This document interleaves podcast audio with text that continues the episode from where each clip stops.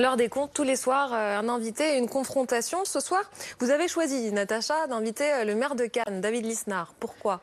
Parce que d'abord, David Lisnard est une des figures montantes de la droite et on va lui poser quelques questions.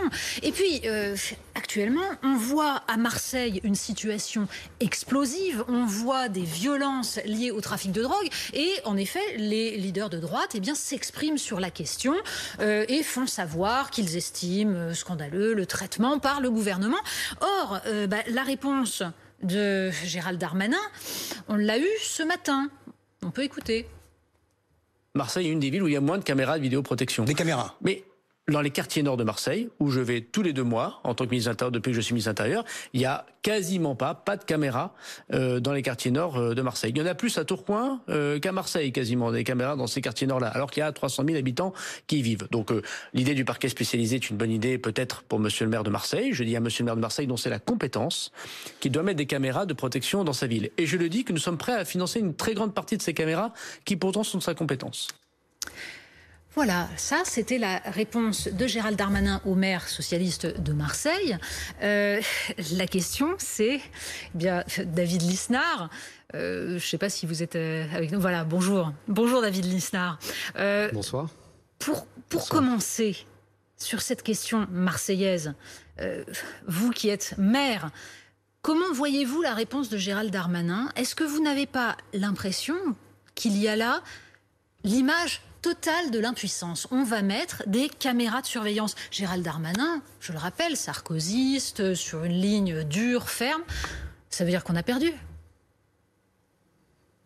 Oui, enfin, vous, vous m'enlevez ma, réponse. C'est-à-dire que c'est euh, effectivement le, spectacle de, de l'impuissance publique qui fait tant de mal, euh, d'abord concrètement sur le terrain. Hein, C'est-à-dire qu'il y a des gens qui sont victimes de l'insécurité. On peut tous être victimes de l'insécurité. Des trafics se développent. Et puis parallèlement, ça pose le, problème de l'efficacité institutionnelle. La sécurité, euh, la moins mauvaise en tout cas sécurité, c'est du ressort de l'État. C'est une compétence régalienne. Moi, j'y suis attaché à, à ce système-là. les communes de France, avec les moyens dont elles disposent, euh, interviennent dans un continuum de sécurité et apportent des moyens supplémentaires, y compris en vidéosurveillance. C'est un outil parmi d'autres, mais euh, objectivement, je pense que le problème est tellement lourd et grave qu'on doit échapper à ce type de, de, de querelle politicienne.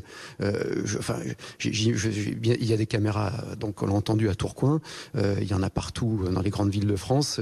Cannes a le réseau de vidéosurveillance le, le plus dense de France par rapport au nombre d'habitants, mais si derrière il n'y a pas d'interpellation, s'il n'y a pas un exécutif qui exécute euh, des décisions judiciaires, etc., on, on, se retrouve face à l'impuissance et à du voyeurisme derrière des caméras. Enfin, justement, vous avez proposé, vous avez écrit plusieurs tribunes vous avez écrit plusieurs tribunes sur le sujet. Oui. Euh, vous avez euh, proposé, par exemple, de euh, faire en sorte qu'il n'y ait plus d'aménagement de peine pour les peines de moins de deux ans, que les étrangers condamnés soient expulsés. C'est-à-dire qu'en gros, là aussi, c'est le bilan de Nicolas Sarkozy que vous êtes en train de, de nettoyer, parce que ça, ça a été fait par Nicolas Sarkozy du temps où il était président de la République. Mais moi, si vous voulez, je ne veux pas revenir à une espèce d'anachronisme et, on peut commenter ce qui s'est fait de 2007 à 2012 où il y avait quand même une amélioration des résultats en termes de sécurité. Moi, ce que je puis vous dire, c'est que je, suis dans, mon temps, dans mon époque, et, qu'aujourd'hui, l'impuissance publique n'est plus explicable. Euh, comment euh, euh justifier euh, qu'à une personne qui a eu plusieurs obligations de quitter le territoire français, qui a commis un acte criminel en incendiant une, une cathédrale, soit toujours en liberté et soit toujours en France alors qu'il est étranger. C'est très simple. C'est-à-dire qu'il faut garder évidemment ce qui fait la grandeur d'une démocratie et d'une république, mais euh, l'état de droit doit être adapté euh, à la volonté et à la souveraineté populaire et on, doit être face à une réalité qui consiste à être efficace en termes de sécurité. Être efficace en termes de sécurité, c'est faire exécuter les peines. 30% des peines de prison ne sont pas exécutées pour les personnes présentes au tribunal, 75% des peines de prison prononcées pour les prévenus qui ne se présentent pas au tribunal ne sont pas exécutés. Enfin, c'est pas digne d'une démocratie. Listar, vous avez la démocratie, prononcé... c'est le peuple, mais c'est aussi le pouvoir, c'est aussi l'autorité. Vous avez prononcé euh, des mots extrêmement importants. Vous dites que l'État de droit doit finalement se soumettre à la volonté populaire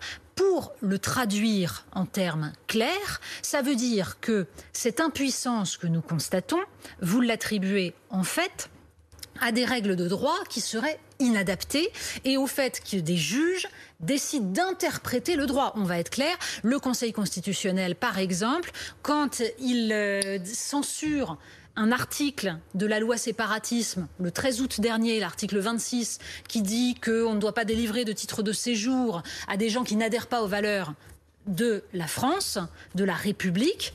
Ça, par exemple, c'est une décision qui ensuite produit de l'impuissance politique. Vous faites comment pour empêcher que le Conseil constitutionnel joue ce rôle de censure, que le Conseil d'État joue son rôle alors, il faut que le Conseil constitutionnel et le Conseil d'État jouent leur rôle, évidemment. Mais lorsqu'il y a une telle contradiction entre la volonté populaire d'efficacité et des interprétations de procédures juridiques, parce qu'on en est là, hein, euh, il, faut évidemment trancher et, à la fin qu'il y ait un juge de paix. Et le juge de paix, c'est le peuple, soit par référendum, soit par une procédure parlementaire adaptée. Mais on ne peut pas rester dans ce constat d'impuissance, parce que l'impuissance publique, c'est ce qui génère l'arbitraire.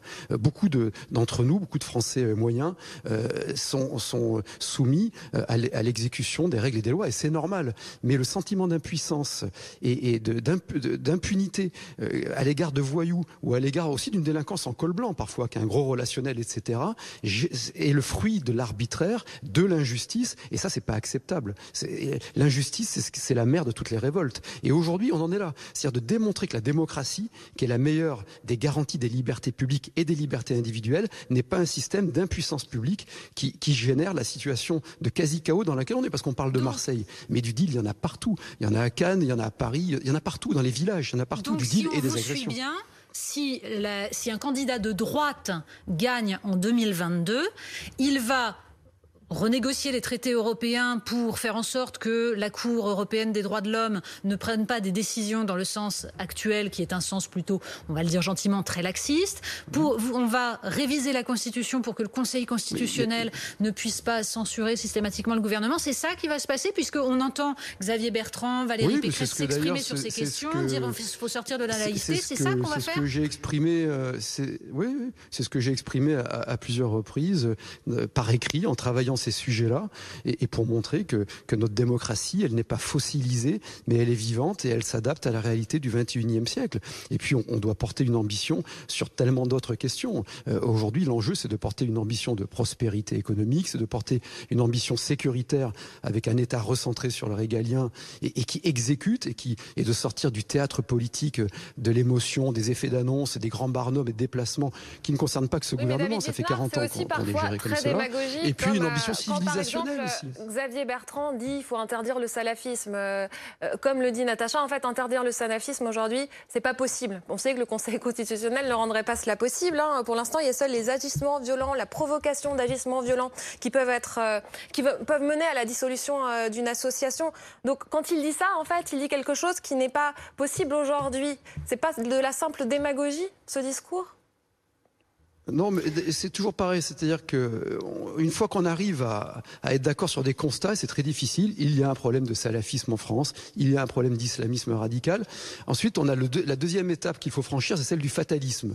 Or, si on a réussi à, dissoudre diverses euh, organisations, euh, y compris identitaires, et, qui ça a été validé par le Conseil d'État, il me semble que les organisations salafistes aujourd'hui, euh, et notamment et aussi chez les frères musulmans, parce qu'on parle des salafistes, mais dans la réalité c'est de plus en plus des dérivations des frères musulmans qui ont beaucoup plus euh, d'engagement politique sur le terrain euh, qui sont dangereuses. Euh, il faut évidemment que ce soit, soit étayé judiciairement. On n'est pas dans l'arbitraire, mais il est possible de démontrer que ces organisations, ces deux organisations séparatistes, parfois terroristes, et qui alimentent une haine de la France et du pays. Si on n'arrive pas à répondre à des choses aussi simples que cela, c'est pas la peine de faire de la politique, si vous voulez. On, on regarde le pays continuer de s'écrouler, on pleure à chaque attentat, on met des bougies, mais il faut sortir de cela. Et ça, c'est pas de la démagogie. Si à chaque fois qu'on essaie d'apporter une solution et de proposer euh, des, les moyens euh, qui passeront par des évolutions législatives, qui passeront par des évolutions euh, également sur la Constitution. Moi, je, mais il n'y a pas que moi, hein, Guillaume Larrivé, d'autres proposent des référendums pour adapter la Constitution aux réalités de l'époque. Mais une organisation qui a des ramifications séparatistes, voire violentes, n'a pas sa place, évidemment, en France. De même qu'on ne peut plus accepter l'impuissance en matière l'immigration. Et, plus l'État consomme des, des, prélèvements, des impôts et des charges, on a le record du monde des impôts et des charges, moins il est efficace sur les missions pour lesquelles il a été inventé. C'est plus acceptable. Donc, David Lisnard, vous, vous produisez ces derniers temps beaucoup de, beaucoup de textes, beaucoup de tribunes, des propositions. Vous avez fondé un mouvement Nouvelle Énergie. Vous avez dit le 15 août que vous pourriez faire partie des candidats à la primaire. Euh, il faut se déclarer avant le 30 août. Vous êtes candidat à la primaire pour porter ce projet-là, plus euh, votre projet sur la lutte contre la bureaucratie euh? Moi, je, ferai valoir mes propositions et mes idées. Donc, objectivement, je, ne connais toujours pas spécialement et précisément les règles. Je crois que personne ne, les connaît, mais je fais confiance à Jérôme Lenetti, qui est, bah, faut se dépêcher quand même. et, et de raisonnable. Mais Ouais, ouais, il faut se dépêcher, oui, mais moi, je me dépêche de faire, avancer, de faire avancer mes idées. Et dans le système dans lequel on est, et c'est ce que je découvre aussi au, gré des mois euh, avec un peu plus d'exposition nationale, c'est que euh, le, prisme, ce qui vous permet de partager les convictions, d'essayer de porter le projet euh, contre la bureaucratie, je suis content de voir que c'est repris et tant mieux, passe par le fait d'exister politiquement. Donc il est très probable que je sois sondé dans, les personnes qui seraient susceptibles ensuite d'aller à la première, puisque la première étape, c'est euh, cette étape du sondage qualitatif, et puis ensuite, il y aura une démarche euh, euh, plus sur la primaire qui devrait être validée fin septembre, si j'ai bien compris. En tout cas, moi, je, je, mènerai mes convictions, j'ai pas de plan de carrière personnel, mais, mais, ce qui est intéressant, c'est d'essayer de, porter un projet, d'apporter une alternative à ce que je crois être le, le techno-étatisme très conformiste dans les actes et très impuissant dans la réalité, mais très emphatique, très exagéré dans les discours du pouvoir en place, et puis la démago euh, la démagogie des, extrêmes qui, ne flattent que les humeurs. Vous êtes euh, un des rares à vous exprimer sur euh, l'école, les choses comme ça. vous parlez de culture. La droite ne pensait plus. C'est pour ça que vous essayez de produire un programme? Enfin, c'est toujours une drôle de, façon de poser des questions par la négative. La droite ne pense plus. La droite, c'est pas une personne humaine, et, vous le savez bien. C'est pas. Il y, a plein de gens bien euh, partout, à gauche, à droite, au centre, ou qui se retrouvent plus dans ces clivages, qui pensent heureusement, y compris à droite. Et en tout cas, moi, ma, petite personne, euh, par par mon parcours de vie, parce que je sais que le sport et la culture permettent de s'émanciper individuellement, de s'élever, mais aussi de créer une unité civilisationnelle autour d'un patrimoine, d'une transmission, des grandes œuvres de l'esprit. Tout n'est pas culturel et, il me semblait, je trouvais, et, c'est ce qui nous a réunis avec Christophe Tardieu, euh, mon co-auteur, euh, que ce n'était plus assez présent dans, le champ euh, politique. Donc d'essayer de porter une ambition autour des grandes œuvres de l'esprit, de dire que la France, dans le monde d'aujourd'hui, peut et doit être une grande, une superpuissance culturelle, montrer le, déclassement éducatif, mais porter une ambition sur l'instruction publique autour de, d'apprentissage des fondamentaux qui sont plus que jamais nécessaires. Il est beaucoup plus utile pour nos enfants et, et futurs petits-enfants d'apprendre à décoder le monde, d'apprendre les humanités, la raison critique, que de coder de l'informatique. Et, d'ailleurs, tous ceux qui sont dans la Silicon Valley ou qui font le monde d'aujourd'hui le savent. Et, là-dessus, on a énormément d'atouts que l'on gâche parce qu'on est victime du pédagogisme, on est victime de toute cette idéologie de déconstruction euh, post-68 hard. Et, donc, ce combat-là, il doit être mené. C'est une ambition positive pour l'avenir du pays à travers la culture et l'instruction pour l'avenir de nos enfants. Et si parallèlement on arrive à alléger le poids de l'État sur la création entrepreneuriale. Et si on retrouve de l'autorité régalienne, la France peut retrouver sa place et, on peut retrouver une espérance euh, collective, une espérance commune. Et, c'est ce qui doit nous motiver dans, l'engagement politique. Merci David Listar. Très concrètement, c'est ce que je vais produire. Merci. les prochaines semaines. Merci il est très probable qu'il y, ira sans doute. Hein. il a l'air vraiment. Il a l'air de vouloir y aller. Hein.